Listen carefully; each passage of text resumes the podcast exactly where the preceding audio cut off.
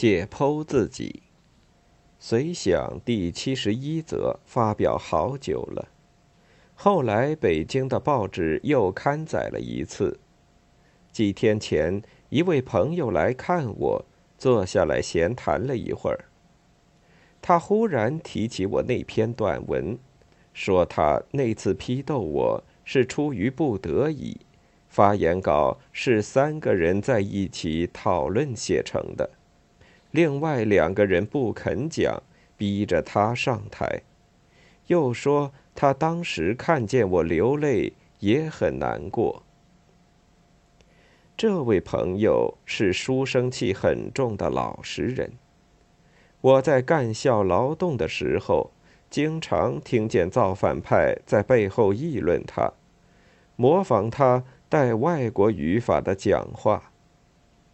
他在大学里是一位诗人，到欧洲念书后回来，写一些评论文章。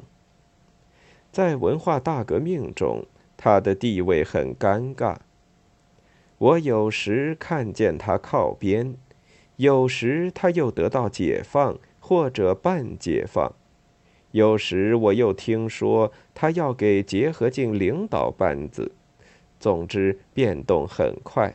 叫人搞不清楚。现在事情早已过去，他变得不多，在我眼前，他还是那个带书生气的老好人。他的这些话是我完全不曾料到的。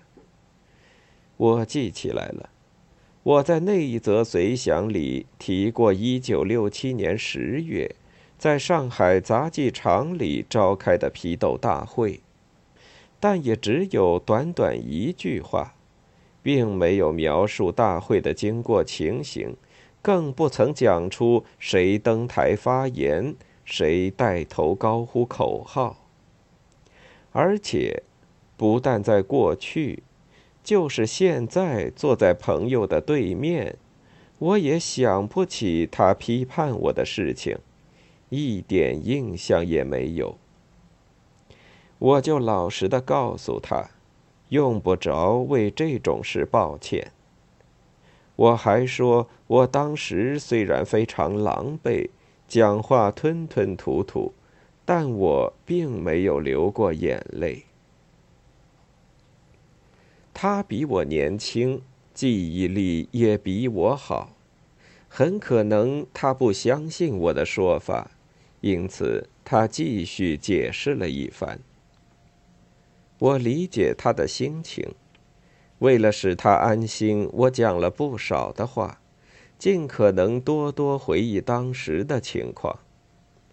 我到杂技场参加批斗会的次数不少，其中两次是以我为主，一次是第一次全市性的批斗大会。另一次是电视大会，各个有关单位同时收看。一些靠边的对象给罚站在每架电视机的两旁。那位朋友究竟在哪一次会上发言，我至今说不出来。这说明我当时就不曾把他的话记在心上。我是一个身经百斗的牛鬼。谁都有权揪住我批斗，我也无法将每次会每个人的训话一一记牢。但是那两次大会，我还不曾轻易忘记，因为对我来说，他们都是头一次，我毫无经验，十分紧张。杂技场的舞台是圆形的。人站在那里挨斗，好像四面八方高举的拳头都对着你，你找不到一个藏身的地方，相当可怕。每次我给揪出场之前，主持人宣布大会开始，场内奏起了《东方红》乐曲。这乐曲是我听惯了的，而且是我喜欢的。可是，在那些时候，我听见他就浑身战栗，乐曲奏完，我总是让几名大汉拖进会场，一连几年都是如此。初次挨斗，我既紧张又很小心，带着圆珠笔和笔记本上台，虽然低头弯腰，但是不曾忘记记下每人发言的要点，准备接受批判，改正错误。那次大会的一位主持人看见我有时停笔不写，他就训话：“你为什么不记下去？”于是我又拿笔续记。我这样摘录批判发言不止一次，可是不到一年，造反派搜查牛棚，没收了这些笔记。还根据他们在某一次会上批斗我，准备反攻倒算。那时我已经被提升为无产阶级专政的死敌了。我第一次接受全市革命群众批斗的时候，两个参加我的专案组的复旦大学学生，把我从江湾押赴斗场。当时我给揪到复旦大学去了。进场前，其中一个再三警告我，不准在台上替自己辩护，而且对强加给我的任何罪名都必须承认。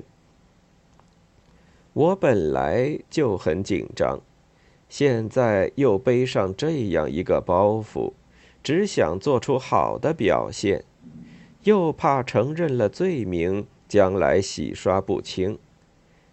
埋着头给拖进斗场，我头昏眼花，思想混乱，一片打倒巴金的喊声叫人胆战心惊。我站在那里，心想这两三个小时的确很难过去，但我下定决心要重新做人，按照批判我的论点改造自己。两次杂技场的大会在我的心上打下了深的烙印。电视大会召开时，为了造舆论、造声势，从作家协会上海分会到杂技场，沿途贴了不少很大的大字标语。我看见那么多的“打倒”字样，心都凉了。要不是为了萧山，为了孩子们。这一次，我恐怕不容易支持下去。在那两次会上，我都是一直站着受批。我还记得电视大会上批判结束，主持人命令把我压下去时，我一下子提不起脚来。造反派却骂我装假。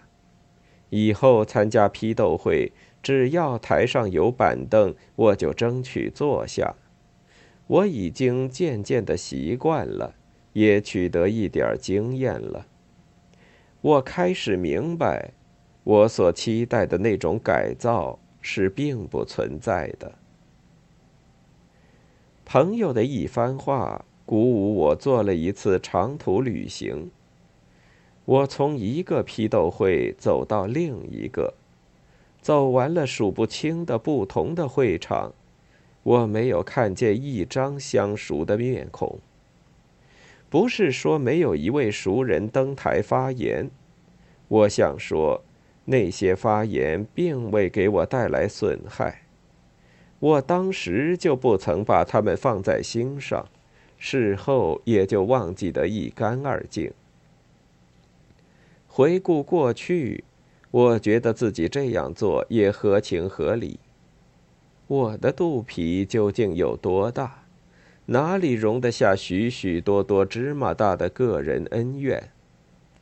在那个时期，我不曾登台批判别人，只是因为我没有得到机会。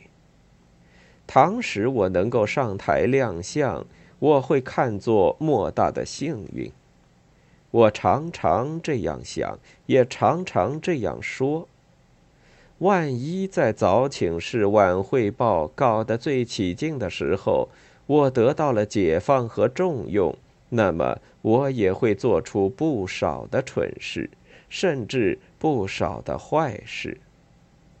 当时大家都以紧跟为荣，我因为没有效忠的资格，参加运动不久就被勒令靠边站，才容易保持了个人的清白。使我感到可怕的是，那个时候自己的精神状态和思想情况，没有掉进深渊，确实是万幸。青叶扪心自问。还有点毛骨悚然。解剖自己的习惯，是我多次接受批斗的收获。了解了自己，就容易了解别人。要求别人，不应当比要求自己更严。听着打着红旗传下来的一句顶一万句的最高指示，谁能保持清醒的头脑？谁又能经得起考验？做一位事后诸葛亮已经迟了。但幸运的是，我找回了失去多年的独立思考。有了它，我不会再走过去走的老路，也不会再忍受那些年忍受过的一切。十年的噩梦醒了，它带走了说不尽。数不清的个人恩怨，他告诉我们：过去的事绝不能再来。该忘的就忘掉吧，不要拿那些小事折磨自己。我们的未来还是在自己的手里。我紧握着客人的手，把他送到门外。四月二十四日，病中。在杭州。